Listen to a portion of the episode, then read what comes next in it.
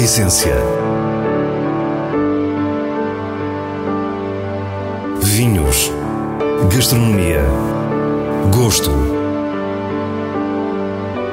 A Essência tem a autoria da revista de vinhos A Essência do Vinho, com Célia Lourenço.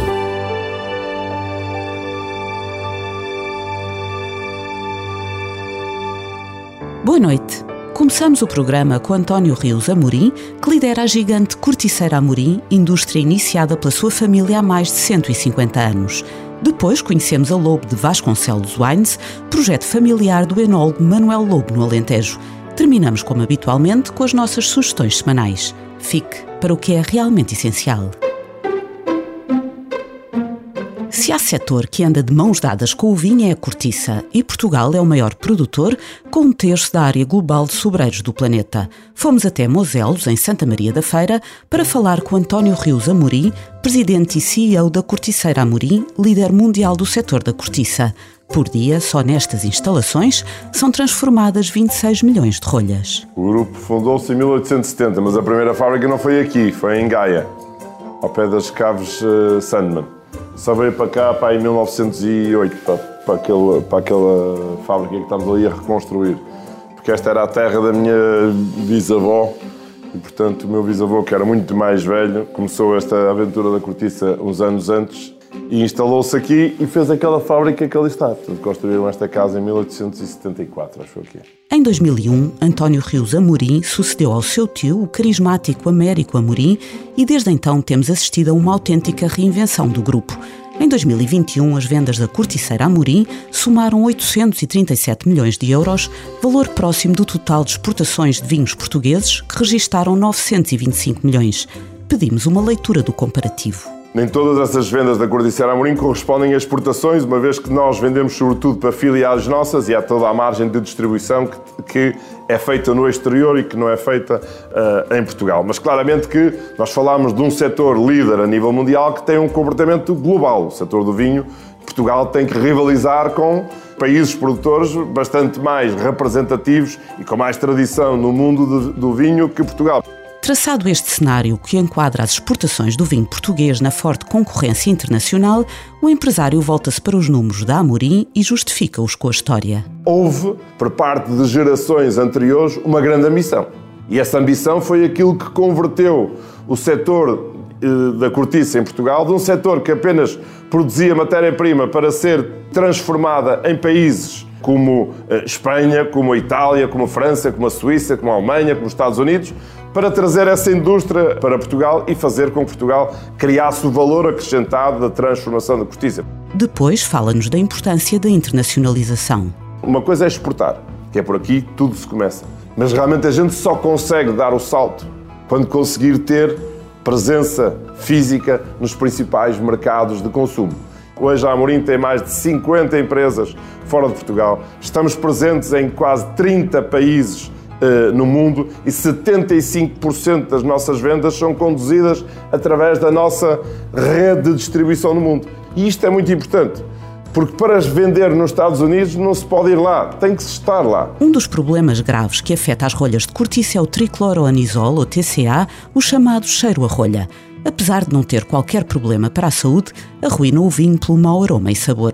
O setor da cortiça, e a Amorim não foi exceção, tem vindo a ser alvo de duras críticas por não resolver definitivamente esta questão. Há um par de anos, Rios Amorim virou o foco da indústria para si, anunciando a eliminação do TCA nas suas rolhas. Toda esta uh, determinação uh, uh, mais vincada para a resolução da questão do TCA começa a alguns pelos anos 2000, onde tivemos aqui uma década de investimento profundo, de muito trabalho de casa perceber o fenómeno, perceber as soluções, perceber como é que conseguíamos realmente ultrapassar este problema que era um problema nosso, que tínhamos a obrigação de o fazer. Houve um trabalho em rede com o meio académico e com os melhores laboratórios do mundo e a Amorim afirma agora que superou o TCA. Com muito trabalho e com um investimento que eu acho que deve estar a rondar os 200 milhões de euros só na Amorim desde 2000 até hoje. Este investimento inclui o quê? Desenvolvimento de tecnologia interna e externa e depois o scale-up dessa tecnologia no chão de fábrica. porque não vale a pena ter protótipos para fazer uh, testes. Nós temos que ter é toda a nossa uh, produção coberta tecnologicamente para que o produto que saia das nossas instalações seja o produto fiável. Depois abordámos a concorrência às rolhas de cortiça. A cortiça no mundo do vinho, em termos de rolha, é o incumbente. Todos os outros vedantes são aqueles que vêm desafiar um lugar próprio que a cortiça tem, penso eu, por mérito próprio, uh, ao longo de muitos e muitos anos. Uh, aquilo que é uma guerra comercial vai sempre existir e a cortiça vai sempre conviver com uh, concorrência de produtos alternativos. Há assim a noção que a cortiça vai ter sempre essa concorrência. Portanto, seja dos plásticos, que é claramente um concorrente em perda clara de posição no mercado. 20 anos depois, o mercado deu-nos razão. Claramente que esse não era o vedante alternativo à cortiça, porque o vedante alternativo à cortiça é cortiça. E não há mais. E é essa que é a conclusão depois de eh, tantos anos de, de, de rivalidade. A cápsula de alumínio tem uma presença no mercado que se mantém, não tem perdido relevância, mas também não tem ganho uh, cota de mercado por uma questão de conveniência mais do que por uma questão de performance ou de sustentabilidade. E por falar em sustentabilidade, este é precisamente um dos fatores que Rios Amorim elege como pilar para um futuro promissor, juntamente com o crescimento do mercado do vinho e a imagem premium associada à rolha de cortiça. Para o final da conversa, ficou então este tema tão na ordem do dia. Sabemos que hoje em dia temos 90 e muitos por cento da floresta em Portugal que é floresta de conservação, de geração espontânea, da bolota que caiu e ali nasceu o novo sobreiro, e queremos complementar isso com 7 ou 8% de área adicional como a floresta de produção capaz de produzir uh, uh, muito mais cortiça numa área mais pequena e capaz também de contribuir para a, captação de CO2 e que eh, eh, possamos ajudar o país a atingir as metas eh, de neutralidade carbónica antes daquilo que estamos vinculados a fazer. Se o montado sobre o tradicional tem 50 ou 60 árvores por hectare, este novo sistema vai permitir cerca de 350 a 400.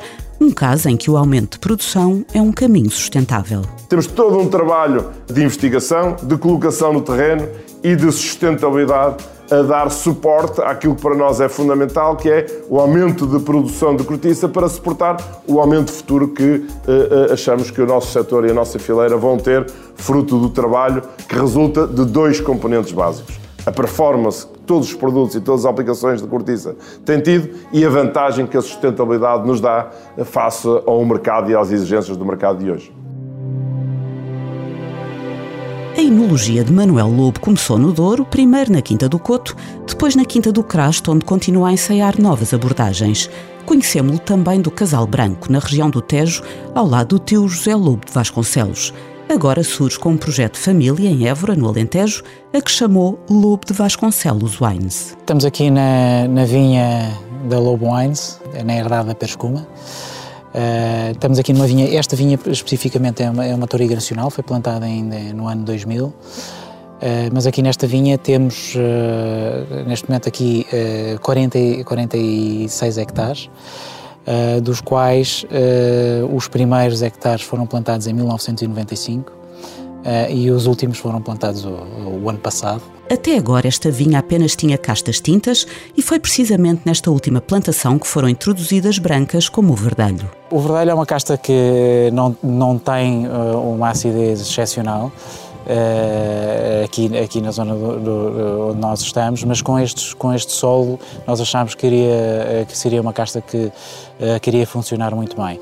O resultado é esse, nós, o vinho que fazemos daqui é, que, é, com uma, é com a acidez que vem da vinha, por isso não há qualquer adição de acidez na adega, isso é muito interessante, porque eu acredito que os vinhos brancos com acidezes que sejam acidezes que vêm da vinha, eh, eu acho que podem evoluir de uma forma muito mais positiva em, em, em garrafa. Manuel Lobo tem vários cortes no terreno ao longo dos diferentes talhões, alguns deles com mais de um metro e meio de profundidade. Diz-nos que este é um estudo muito sério e necessário para a escolha das castas. Aqui estamos dentro de um perfil de solo argilo-calcário, que é o que marca muito aqui os nossos vinhos, onde temos aqui uma camada de argila, mais ou menos 40 centímetros de argila, que vem aquele barro escuro, e depois é calcário uh, 100% calcário aqui, não é? são terroirs muito desafiantes, mas muito diferenciadores. Nós temos aqui pesagás que andam na ordem dos, dos 8 e até mais elevados. As videiras sofrem bastante, mas, mas os vinhos têm uma elegância uh, extraordinária. O enólogo destaca também outra vantagem fundamental deste solo. Numa região tão seca como o Alentejo, conseguimos ter aqui uma capacidade de retenção de água muito interessante. Uh, e por isso não se evidencia um stress hídrico uh, muito exagerado nas videiras e elas estão em, numa zona de mais conforto. Uh, por isso é, acaba por sempre ser um terroir muito, muito interessante. Além de Pedro Escuma, a Lobo de Vasconcelos Wines tem vinhas numa outra herdade agrícola da família Lobo de Vasconcelos. Estamos aqui na, na herdade do Zamojal do Conde, onde temos aqui uma vinha que são 8,1 hectares. É uma vinha que foi plantada em 2006, solos graníticos, eh, estamos aqui a uma altitude muito próximo de Évora, a 5 km de Évora, em linha reta, e estamos aqui a uma altitude de 230 metros. Sublinha a diversidade de solos que o Alentejo tem, uma enorme qualidade para os vinhos que pretende. Neste caso, desta vinha específica, são, é, é maioritariamente uh, graníticos, mas também tem, uh, temos aqui quartzos também, são solos mais arenosos, temos zonas mais, aqui na zona mais acima, um solo um bocadinho mais arenoso, nas zonas, nas zonas mais baixas, onde já começamos a ter alguma argila, mas sem dúvida nenhuma é uma, é uma vinha que dá, dá vinhos com uma grande frescura. E isso é muito interessante. Eu gosto muito dessa, desse lado mais fresco e mais mais eh, mineral, eh, por assim dizer. Manuel Lobo de Vasconcelos estudou na UTAD, em Vila Real, e andou por França, Austrália e Estados Unidos.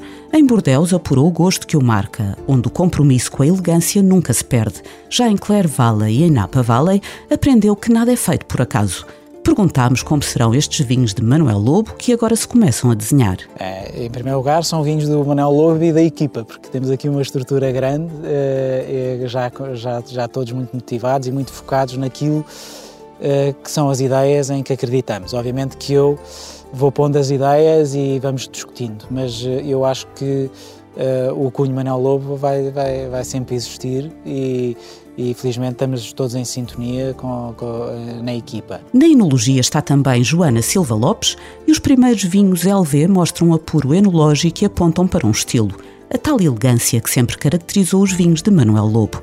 No final, faz uma síntese do que procura neste seu Alentejo. Procuramos vinhos autênticos uh, e vinhos equilibrados e, acima de tudo, um, um Alentejo fresco, uh, com capacidade de evolução em garrafa. É isso que procuramos encontrar. E para isso, há, há, obviamente que existe um, um, trabalho da DERGA que tem que ser muito, muito rigoroso, mas acima de tudo tem que existir um grande trabalho de viticultura eh, com muito conhecimento para, uh, ao longo dos anos, irmos cada vez conhecendo mais uh, como é que reagem as nossas vinhas e podermos otimizar a qualidade dos nossos vinhos. É esse o nosso grande objetivo. E agora as nossas sugestões semanais, escolhidas pelo diretor da revista de vinhos, Nuno Pires, nos selos altamente recomendado e boa compra da revista. Faloa Date Cabernet Sauvignon é um vinho tinto da região do Tejo que resulta de um lote de três colheitas distintas, 2016, 17 e 18. É uma bonita expressão da casta que resulta num vinho muito elegante, com uma primeira impressão mais terrosa e os habituais aromas que lembram pimento. Tem estrutura, tanino, volume e acidez que inspiram longevidade. Um vinho altamente recomendado. Casas Novas Avesso 2020 é produzido na região dos Vinhos Verdes. É um branco extrovertido, muito frutado, com acidez estridente e toque salino. Final médio, com encantadoras notas de mel. Uma boa compra. E assim nos despedimos. Para a semana, à mesma hora, teremos mais vinhos e muitas histórias contadas por quem os faz. Tenha uma boa noite.